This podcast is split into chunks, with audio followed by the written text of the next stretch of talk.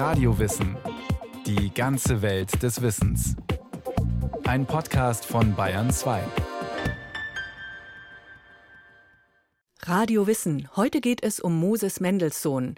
Er ist eine Schlüsselfigur der deutschen Aufklärung und ein entscheidender Wegbereiter für die bürgerliche Gleichstellung von Jüdinnen und Juden in Deutschland. Mendelssohn hat die Geistesgeschichte des 18. Jahrhunderts in Deutschland mitgeprägt. Und das, obwohl er zeitlebens als Jude diskriminiert, ausgegrenzt und weitgehend rechtlos war.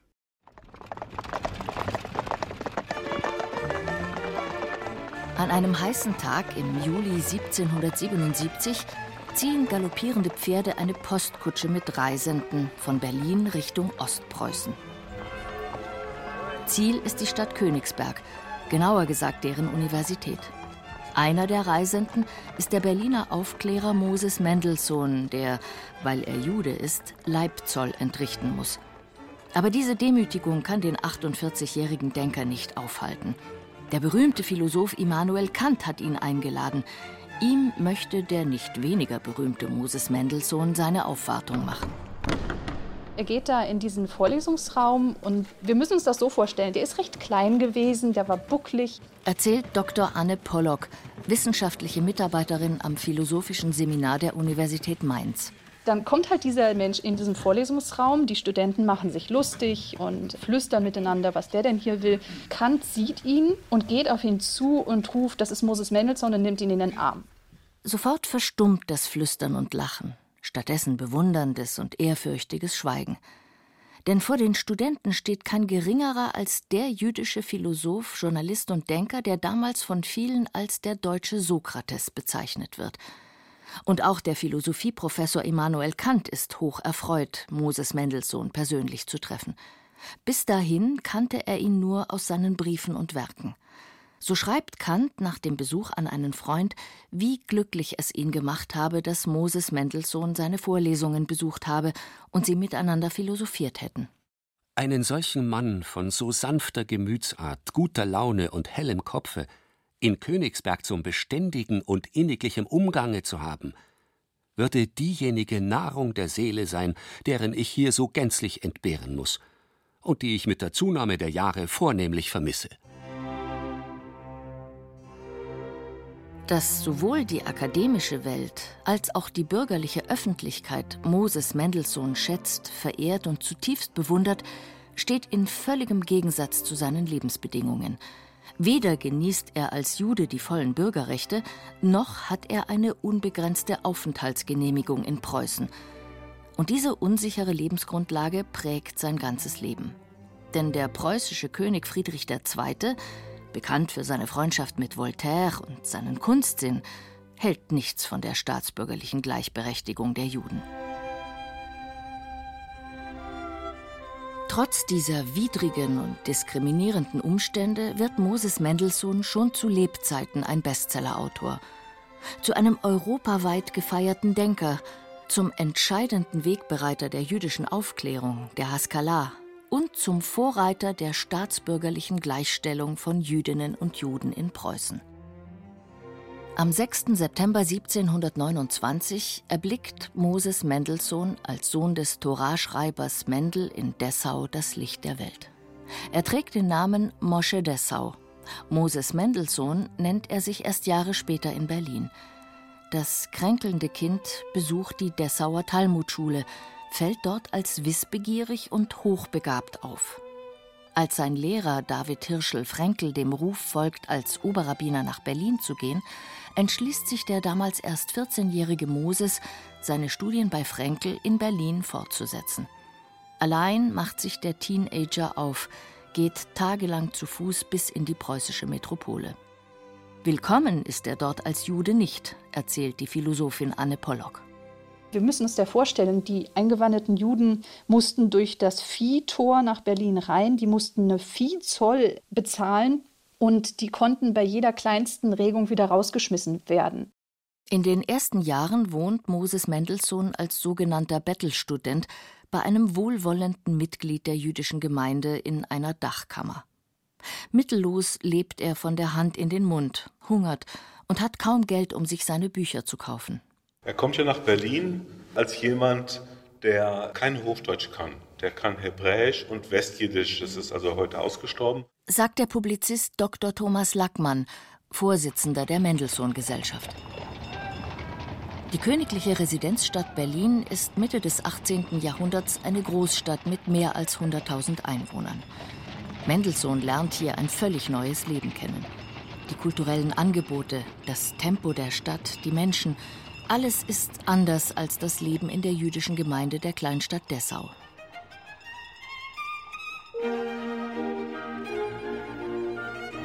Das Berliner Bürgertum ist vom Geist der Aufklärung erfasst. Es stellt die geltende Gesellschaftsordnung in Frage, fordert Publikations- und Meinungsfreiheit genauso wie das individuelle Recht auf Bildung, den Zugang zu Philosophie und naturwissenschaftlichen Erkenntnissen.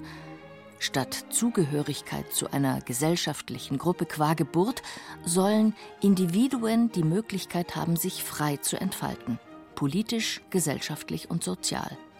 Auch Moses Mendelssohn wird von dieser aufklärerischen Aufbruchstimmung in Berlin mitgerissen. Deswegen kam er ja nach Berlin, um seinem Talmudlehrer zu folgen. Ne? Und hat dann aber trotzdem die Leidenschaft für die abendländische Kultur entdeckt, ja, und zwar durch seine Mentoren. Einer seiner Mentoren ist der Jude Aaron Samuel Gumperz, der den gesellschaftlichen Aufstieg in die Berliner Gesellschaft schon geschafft hat. Der gebildete Mediziner, Mathematiker und Philosoph, sechs Jahre älter als Mendelssohn, macht seinen neuen Freund mit dem Schriftsteller Gotthold Ephraim Lessing und dem Verleger und Schriftsteller Friedrich Nicolai bekannt. Außerdem unterrichtet er ihn in Englisch und Französisch.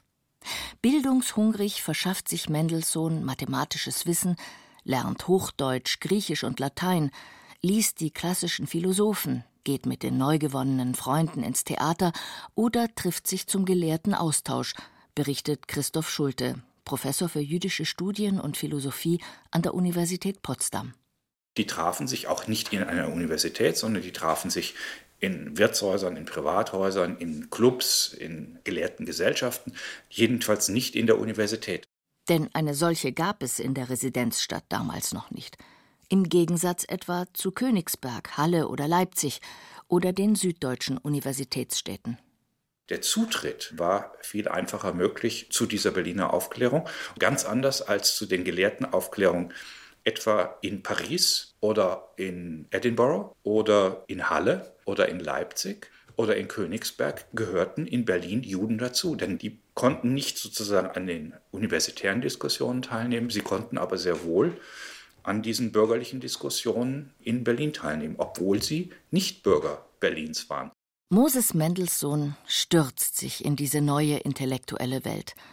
Er ist charmant, hochintelligent, redegewandt und charismatisch und wird so schnell zum Protagonisten der neuen bürgerlichen Öffentlichkeit.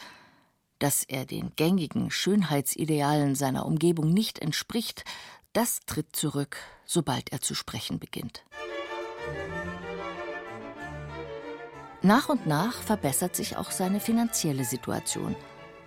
Bereits mit Mitte 20 hat Moses Mendelssohn einen beachtlichen sozialen Aufstieg geschafft. Autodidaktisch hat er sich den klassischen Bildungskanon des 18. Jahrhunderts angeeignet, ist Mitglied in verschiedenen Gelehrtengesellschaften, publiziert in den neu gegründeten Zeitschriften, übersetzt den französischen Philosophen Rousseau, rezensiert und fasst ästhetische Schriften ab zunächst noch anonym, später unter dem Namen Moses Mendelssohn. Mendelssohn schreibt auf Hochdeutsch und ganz im Sinne der Aufklärung, so dass auch diejenigen die Texte gut verstehen, die weniger gebildet sind. Trotz behördlicher Diskriminierung und fehlender Bürgerrechte gelingt Mendelssohn dann endgültig mit 38 Jahren der Durchbruch zu einem europaweit anerkannten Intellektuellen. Und zwar mit der Schrift Phaedon oder über die Unsterblichkeit der Seele. Auf den ersten Blick scheint dies lediglich eine Übersetzung des antiken Phaedon zu sein, den der griechische Philosoph Platon im vierten Jahrhundert vor Christus geschrieben hat. Darin geht es um den letzten Tag des Philosophen Sokrates der wegen Verführung der Jugend und Religionsfreveln zum Tode verurteilt worden ist. Sokrates ist bereit, sein Todesurteil anzunehmen. Denn der Tod sei durch die Unsterblichkeit der Seele letztendlich das Ziel allen Lebens.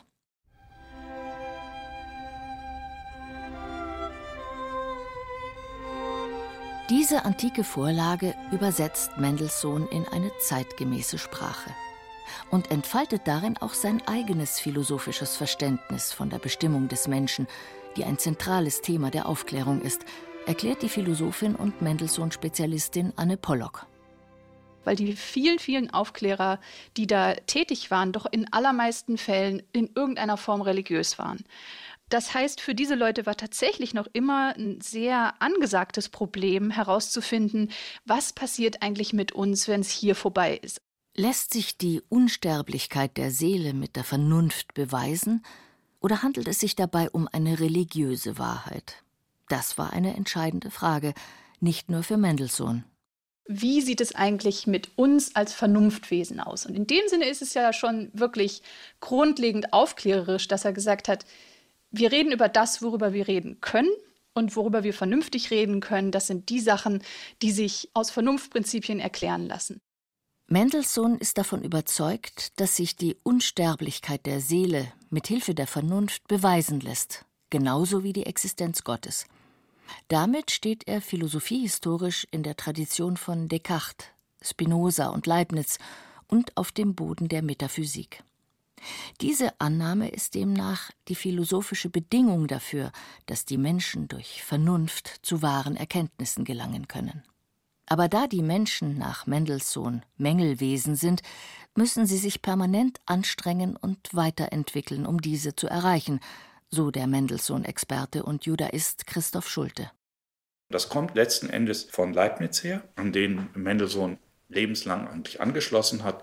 Und bei Leibniz gibt es drei Grundübel, nämlich die intellektuelle Unvollkommenheit, die physische Unvollkommenheit, also Krankheiten, Gebrechen, Sterblichkeit und die moralische Unvollkommenheit. Und gegen diese drei Unvollkommenheiten helfen nur Aufklärung und Kultur und Bildung.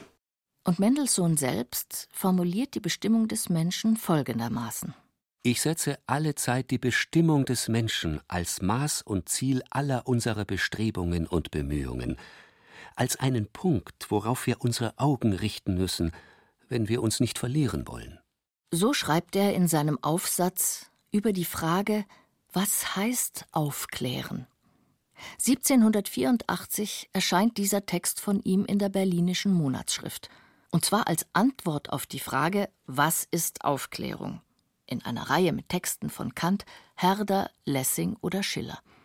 Für Christoph Schulte ist der Aufklärungsbegriff von Mendelssohn universeller als der von Kant, auch wenn sich das kantische Aufklärungsverständnis durchgesetzt hat.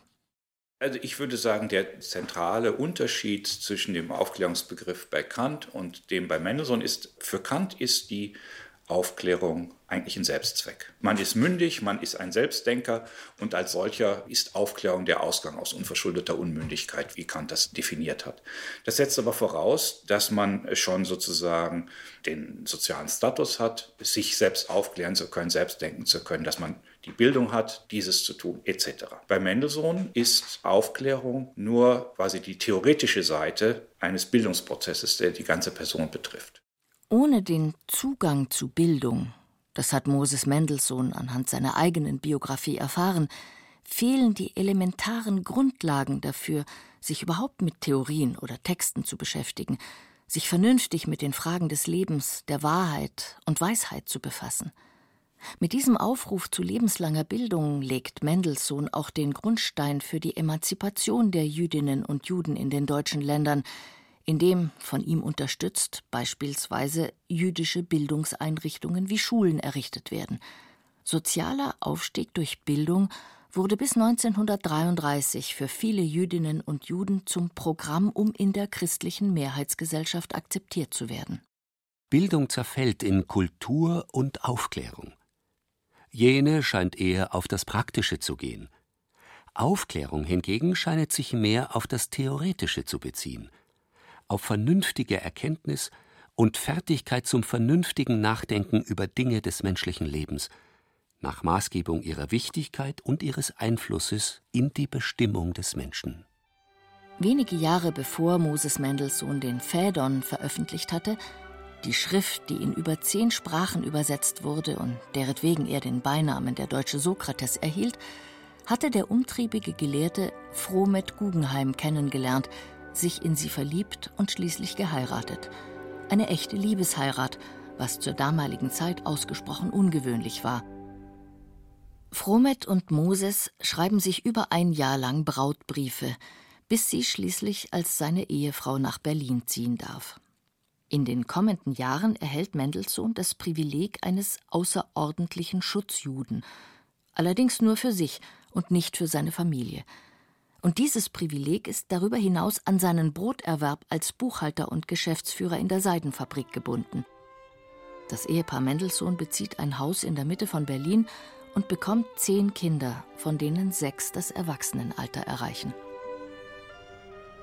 Um weiterhin Rezensionen, Essays und philosophische Texte zu schreiben, um mit Denkern wie Kant und Lessing korrespondieren zu können und weiter teilzunehmen an den aufklärerischen Debatten, führt der erfolgreiche Geschäftsmann Mendelssohn ein ausgesprochen diszipliniertes Leben. In aller Frühe steht er morgens auf, setzt sich an den Schreibtisch und arbeitet bis in die späte Nacht.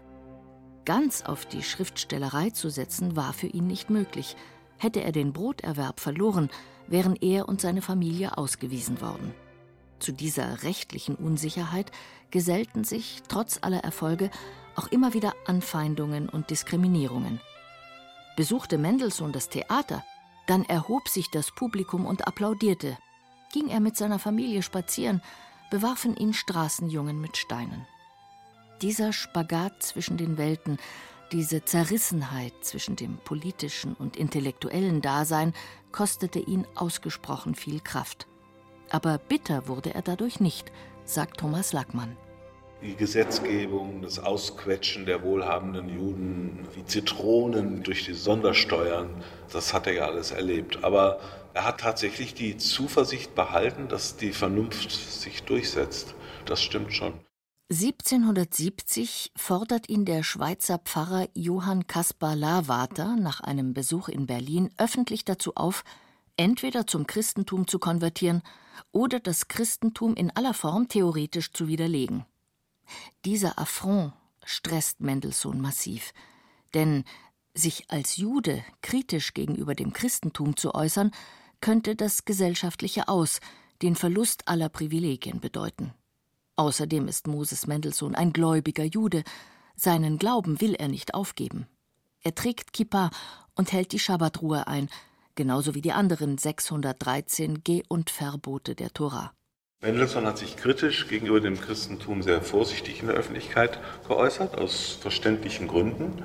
Es gibt einen berühmten Brief an den Erbprinzen von Braunschweig, wo er tatsächlich dann mal, ich will nicht sagen vom Leder zieht, aber sehr offen die Dinge sagt, aber unter höchster Diskretion. Nur mit engsten Freunden oder der Familie bespricht Mendelssohn konkrete Fragen zu seiner Religion oder gar Fragen zum Verhältnis von Judentum zu Christentum. Die Dreifaltigkeitslehre des Christentums lehnt er beispielsweise als unlogisch ab, genauso wie die Menschwerdung Gottes. Darin unterscheidet sich für Mendelssohn das Judentum, weil es vernünftigen Grundsätzen entspricht.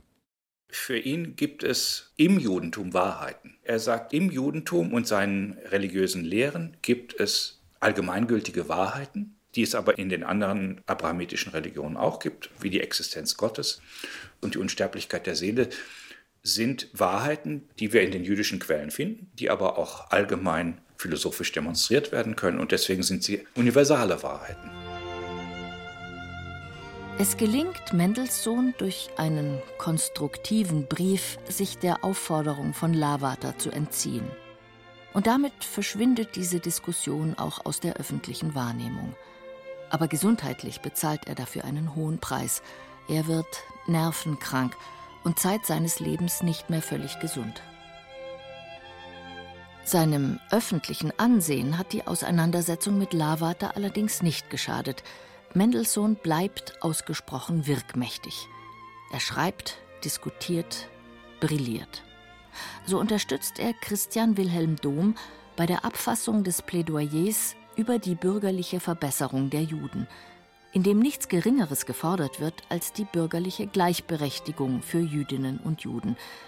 Er übersetzt das Pentateuch, das Alte Testament aus dem Hebräischen ins Deutsche, und publiziert 1783 sein religionsgeschichtliches Hauptwerk Jerusalem. Seine berühmteste und wichtigste Schrift Jerusalem, die beinhaltet ja vor allem das, dass der Staat die Religion nicht zu etwas zwingen kann, weder zur Vereinigung noch bevor benachteiligen kann, dass es da einen Gleichheitsgrundsatz gibt und dass die Religion aber auch ihre Leute nicht von Gewissen her zwingen kann, sondern dass es keinen Bann gibt, ne? dass es halt die Freiheit des Individuums auch in der Synagoge und in der Kirche gibt. Mendelssohn gerät mit dieser Schrift innerjüdisch in Konflikt zwischen Reform und Tradition.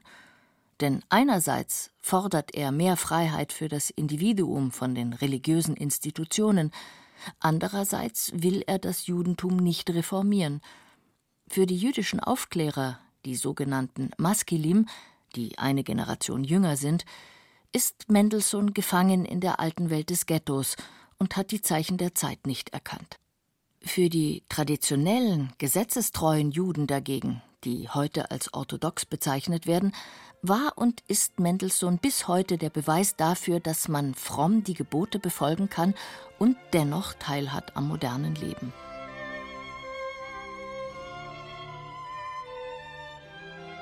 1786 stirbt Mendelssohn mit 57 Jahren an seinem nicht näher bekannten Nervenleiden. In der Philosophie ist der Blick auf Mendelssohn ambivalent.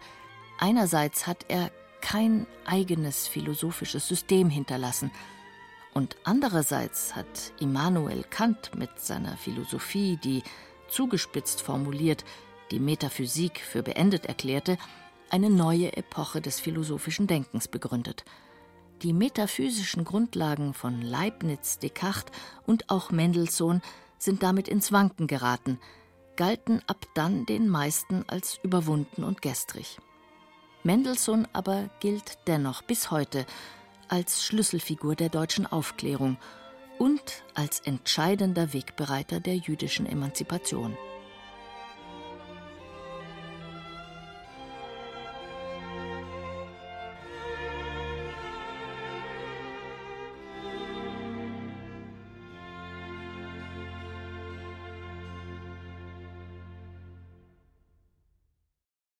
Moses Mendelssohn, Zeit seines Lebens ohne staatsbürgerliche Rechte als Jude in Preußen, gleichzeitig aber einer der einflussreichsten Denker des 18. Jahrhunderts, der deutschen Aufklärung.